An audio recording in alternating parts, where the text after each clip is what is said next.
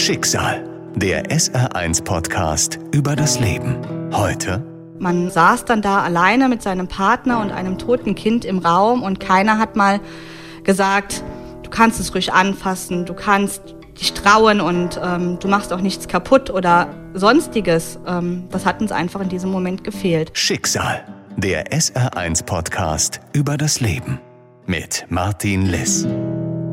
Mein Leben vorher war perfekt. Wir haben gerade ein Jahr vorher geheiratet. Ich war bei der Hochzeit dann auch schwanger. Wir hatten unsere Flitterwochen verbracht. Wir haben ein Haus gekauft, waren das äh, gerade alles notariell am, äh, ja, am Abwickeln und ähm, dann auf einmal gab es äh, Komplikationen. Ich musste ins Krankenhaus. Sandra ist schwanger mit ihrem zweiten Kind im siebten Monat. Es besteht die Gefahr einer Frühgeburt und die soll auf jeden Fall verhindert werden.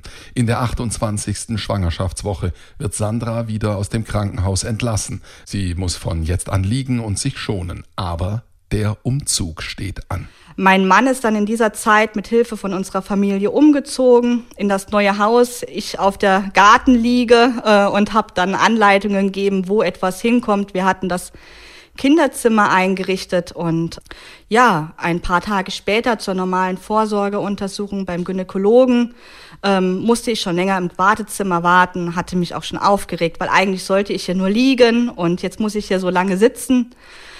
Dann wurde ein CDG angeschlossen und ähm, die Arzthelferin hatte dann versucht, Herztöne zu finden und war schon ganz panik und aufgeregt. Da ist ja, ich finde nichts. Dann kam auch die äh, Sprechstundenhilfe, hat das auch versucht und hat es auch nicht hinbekommen.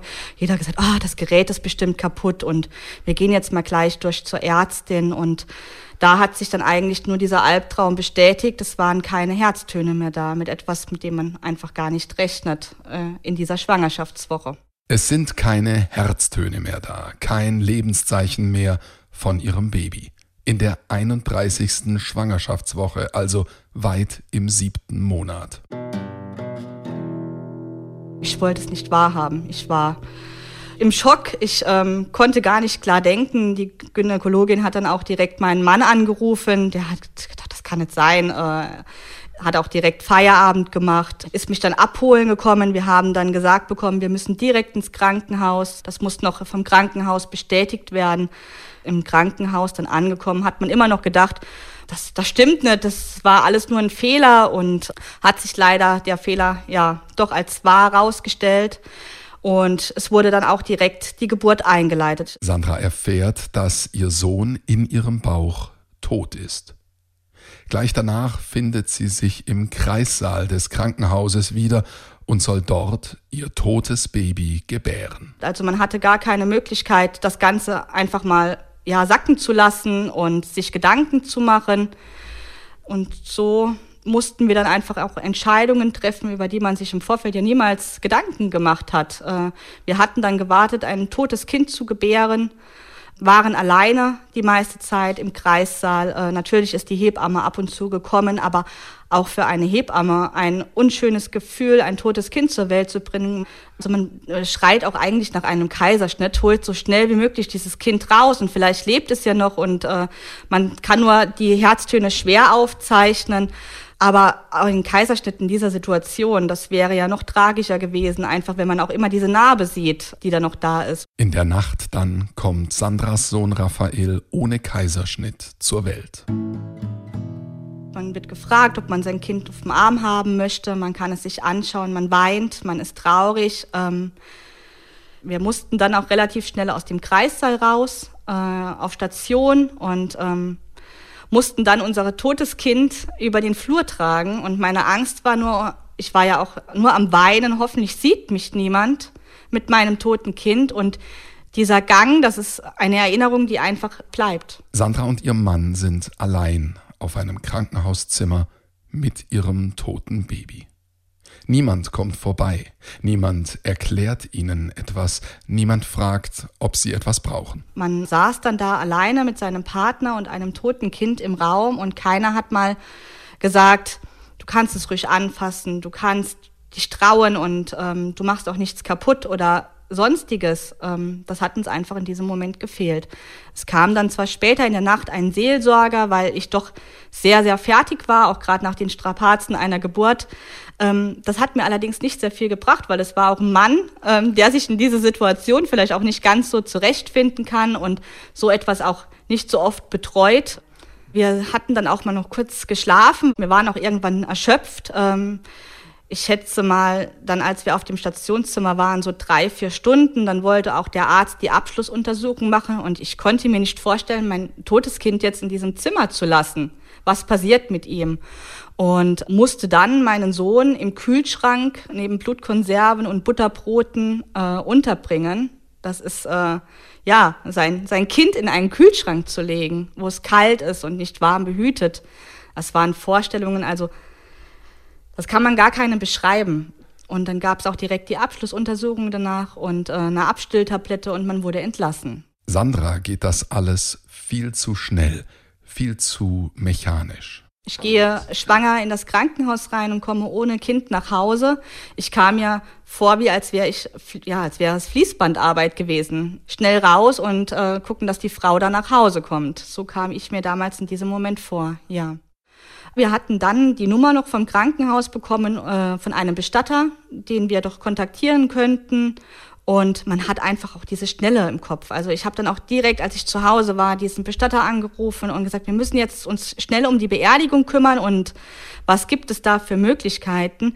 Ich war dann froh, dass der Bestatter auch diesen Druck rausgenommen hat. Das muss jetzt direkt sofort, sondern schlafen Sie jetzt erstmal drüber. Wir treffen uns dann am Montag in aller Ruhe dann beim Bestatter. Wir fühlten uns zum ersten Mal gut aufgehoben. Man hat uns die Möglichkeit gegeben, die Kleidung, die wir eigentlich hatten für unser Kind mitzubringen, dass er den anzieht. Er hat dann auch noch einen Hand- und Fußabdruck gemacht. Die einzigste Erinnerung, die einfach bleibt, über die wir sehr, sehr dankbar sind. Zur Beerdigung laden sie niemanden ein. Auch die einjährige Tochter ist nicht dabei. Sie wollen es schnell hinter sich haben. Heute würde ich vielleicht anders entscheiden. Ich würde auch meine Tochter mit einbeziehen, die jetzt auch im Nachhinein immer fragt, warum gibt es denn kein Foto mit mir und dem Raphael? Ähm, das ist doch mein Bruder und warum durfte ich ihn nicht sehen? Bei uns damals gab es keine Möglichkeiten oder wir wussten keine Möglichkeiten, was es gibt, um überhaupt Erinnerungen zu schaffen. Wir haben dann selbst mit dem Handy Selfies gemacht oder auch von dem Kind äh, Fotos gemacht. Wir hatten nicht gewusst, dass es eine Initiative gibt, die kostenlos Fotos macht von diesen verstorbenen Kindern. Man möchte auch ein Bild von diesem Kind in seinem Wohnzimmer stehen haben und man hat keine Möglichkeiten gewusst. Wir sind erstmal weg aus der Umgebung, von Nachbarn, von Familie. Wir haben die Handys ausgemacht. Wir wollten einfach die Zeit mit unserer Tochter verbringen, die natürlich auch gemerkt hat, es ist etwas passiert, das Ganze aber auch noch nicht verstanden hat. Wir wollten nur weg. Wir wollten weglaufen am liebsten.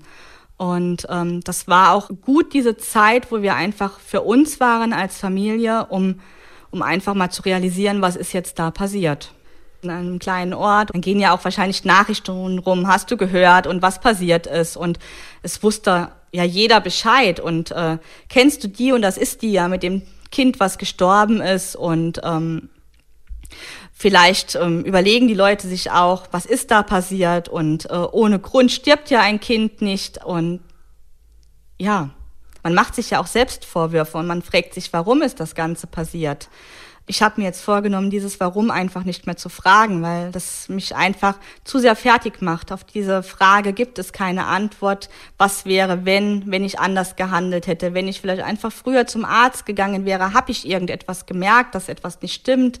Man versucht sich da so sehr die Gedanken zu machen, an was hat das jetzt gelegen, aber man findet einfach keine. Inzwischen weiß Sandra, dass sie sich nichts vorzuwerfen hat. Sie hat nichts falsch gemacht. Eine nicht erkannte Gerinnungsstörung war die Ursache für den Tod ihres Kindes. Die nächsten Wochen und Monaten waren so, irgendwann musste mein Mann auch wieder arbeiten gehen. Und das war auch so der Antrieb dann, ich muss aufstehen, ich muss etwas tun, ich muss mich um meine Tochter kümmern, ähm, die mich dann auch gefordert hatte und auch nochmal in das Leben zurückgeholt hat. Danach begann halt die Suche, man hat dann Mutterschutz trotzdem. Ähm, aber irgendwann ist dieser Mutterschutz vorbei und man sagt sich nur, ich kann nicht arbeiten gehen. Ich kann ja nicht, wie soll ich jemandem das erzählen, was passiert ist? Man äh, möchte ja noch nicht mal eigentlich raus vor die Tür. Man geht auf die anderen Straßenseite, um jedem aus dem Weg zu gehen oder auch man merkt, dass, dass Nachbarn einfach ähm, ausweichen und ähm, ja, sich auch nicht trauen, irgendetwas zu fragen. Sandra sucht sich psychologische Betreuung. Sie schafft es nicht alleine, das Geschehene zu bewältigen. Die Therapie hilft ihr, aber als sie noch einmal schwanger wird, kommen die Ängste und Erinnerungen wieder hoch. Also es hat ja etwas gefehlt, ein Kind hat gefehlt. Ich dachte immer, wenn ich jetzt noch ein Kind bekomme, ersetzt das vielleicht das verstorbene Kind, aber das war nicht so der Fall, äh, wie man sich das vorgestellt hatte. Man ähm, wird dann noch mal schwanger und diese Schwangerschaft war so voll Ängste. Hoffentlich passiert jetzt nichts und jetzt muss ich wieder zu dem Gynäkologen und es war kräftezehrend und ich wurde dann auch stationär aufgenommen und dann auch wieder entlassen und es war alles okay, aber dieser psychische Druck war einfach so schlimm und bin dann auch wieder zum Gynäkologen gegangen und man hat dann festgestellt, irgendwas stimmt nicht und mein Bauchgefühl hat mir in der Nacht gesagt, ich muss jetzt ins Krankenhaus, irgendetwas stimmt nicht. Und es wäre das gleiche Schicksal wieder passiert. Unsere Tochter kam dann mit Plazentaablösung per Notsektion zur Welt und war dann auch direkt auf der Intensivstation und ich war nur erleichtert, als ich in diesem Aufwachraum mein Handy bei mir hatte zum Glück und ein Bild von meiner Tochter gesehen habe, dass sie lebt. Da war ich einfach dankbar, dass ich einfach auf mein Bauchgefühl gehört hatte und das Richtige gemacht habe. Sandras Tochter kommt in genau demselben Kreissaal zur Welt wie zuvor ihr totgeborenes Kind. Aber ich sag mir einfach, es war vielleicht auch so gewollt, dass es genau das ist und dass man einfach dann auch diese positiven Gedanken hat, dass man dort auch ein lebendes Kind zur Welt gebracht hat. Wir hatten eine gewisse Familienvorstellung. Wir wollten äh, viele Kinder haben. Wir wollten, dass unsere Kinder auch sehr dicht zusammen aufwachsen. Und ähm, man will es sich auch irgendwo als Frau beweisen, ich kann noch ein lebendes Kind zur Welt bringen. Und es klappt wieder. Und dann wurden es sogar noch zwei. Heute sind sie eine glückliche Familie. Sandra, ihr Mann, zwei Töchter und ein Sohn, der als Nesthäkchen zu guter Letzt völlig ohne Komplikationen zur Welt kam. Natürlich haben sie Raphael nicht vergessen. Er hat einen Platz in der Erinnerung der Familie. Es gibt natürlich Momente, da ähm, möchte man bewusst an sein Kind denken und ähm, gibt aber auch Zeiten, wo man gar nichts darüber hören möchte, wo man einfach sagen kann, ich kann heute nicht darüber nachdenken, es wird mich auffressen. Ähm, ich habe mir vorgenommen, wenn ich an mein Kind denken will, sehe ich nicht diesen Krankenhausraum, sondern ich äh, stelle mir vor, wie es sein hätte können, wie ähm, und ich stelle mir das Bild, das ich im inneren Auge von meinem Kind habe, das stelle ich mir einfach vor und versuche dann nicht die negativen Punkte zu sehen, die passiert sind, sondern einfach die Liebe zu meinem Kind. Das Negative, das passiert ist, da hätte einiges anders laufen können. Irgendwann wird Sandra klar, sie will etwas tun. Sie will anderen Frauen und deren Familien mit ähnlichem Schicksal unterstützen. Deshalb gründet sie gemeinsam mit anderen Betroffenen einen Verein, die Sterneneltern Saarland. Ich möchte, dass es keinen Frauen mehr so ergeht, wie es uns damals ergangen ist, die sich hilflos alleine fühlen. Da wollen wir ansetzen, da wollen wir helfen, wir wollen Erinnerungen schaffen, dass diese Familien einfach etwas Greifbares von ihrem Kind haben und Erinnerungen. Man hätte sich einfach jemanden gewünscht, der einem zeigt, welche Möglichkeiten gibt es, wie berühre ich mein Kind, dass ich keine Angst haben muss und dass einfach diese Liebe zu diesem Kind auch gesehen wird. Zuerst war der Gedanke, eine reine Selbsthilfegruppe zu machen. Und nach dem zweiten oder dritten Treffen war der Raum komplett voll. Wir saßen mit 18 Leuten in dem Raum und hat die unterschiedlichsten Geschichten gehört und äh, jeder den gleichen Schicksalsschlag. Ähm, und man hat immer rausgehört, das, was die Menschen sich gewünscht hätten in dieser Situation. Und alle haben gesagt, ich habe mich so alleine gefühlt. Und das war auch so der Antrieb, aus dieser Selbsthilfegruppe einen Verein zu machen. Und wir sind auch froh. Wir hatten jetzt fast 100 Familien, die wir betreut haben seit drei Jahren. Ähm, dass sie auch uns als Hilfe angenommen haben und haben da auch keine schlechte Rückmeldung oder ähnliches bekommen, sondern immer nur Dankbarkeit, dass die Familien eben nicht alleine waren. Auch die Arbeit im Verein und der offene Austausch mit anderen helfen Sandra, ihre eigene Geschichte zu verarbeiten. Es hat mich stark gemacht und ich habe auch andere Ansichten. Man hat dann auch irgendwann so eine Egal-Einstellung. Es gibt Sachen, die einfach nicht mehr wichtig sind in seinem Leben und es hat ja schon mein Leben verändert. Ich setze Prioritäten ganz anders, ja. Also äh, vorher war es dann auch so, dass man vielleicht auch ein anderes Mitgefühl hatte bei Streitigkeiten oder sonst irgendwas und man sagt immer nur, ach, ja, ist halt so. Aber äh, es gibt viel schlimmere Sachen im Leben, die einem passieren können. Ja, ich habe diese Trauer angenommen. Und zwar sehe ich nicht mehr, wenn ich zurückblicke, nur mein totes Kind, sondern ich sehe die Liebe zu meinem Kind und ähm, bin auch einfach froh, dass ich ihn im Arm halten konnte. Und von daher, ähm, wir reden auch sehr offen in der Familie darüber, mit unseren Kindern. Und das hilft uns auch bei der Verarbeitung, das offen darüber reden. Schicksal, der SR1-Podcast über das Leben.